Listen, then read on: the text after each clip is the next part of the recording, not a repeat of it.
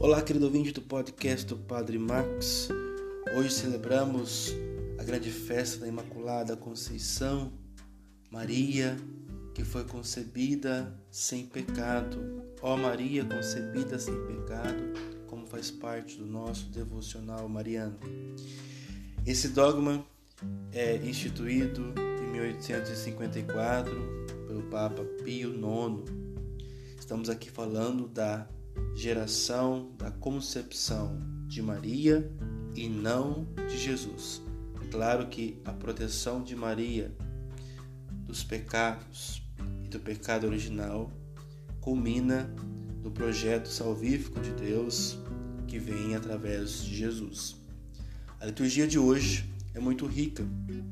Nós encontramos na segunda leitura da missa de hoje que Deus tem um projeto de vida plena para todos nós.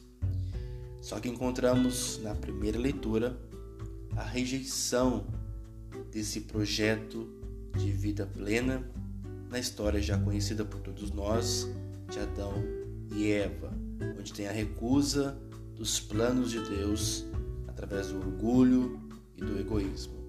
Mas a resposta vem no Santo Evangelho, quando Maria diz sim ao plano de Deus. Maria é a nova Eva.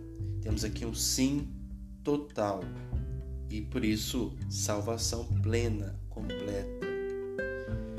E nós poderíamos nos questionar que tipo de respostas temos dado aos desafios de Deus, pois Maria, mesmo com o seu sim, ela vai ter os seus desafios.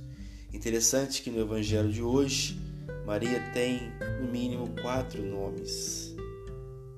Ela é a primeira chamada pelos seus pais de Maria. Ela é chamada pelo evangelista de uma jovem mulher, uma virgem. E Maria também é, no decorrer desse texto sagrado, chamada pelo anjo de ave cheia de graça.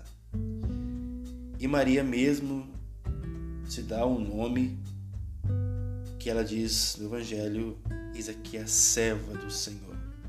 Interessante que depende de onde vem a mensagem, é o nome, mas ela mesma, em sua liberdade de mulher, se coloca à disposição do reino.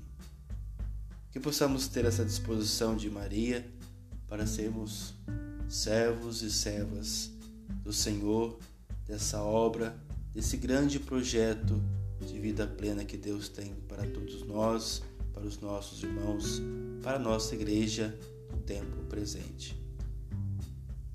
Que Maria interceda por nós, que ela possa ser a nossa intercessora nos desafios dessa vida e quando nos faltar exemplos a serem seguidos, temos na Igreja Católica a nossa devoção mariana, Maria a primeira cristã, e temos nela, sim, o maior exemplo de como ser cristãos, de estar a serviço do Reino.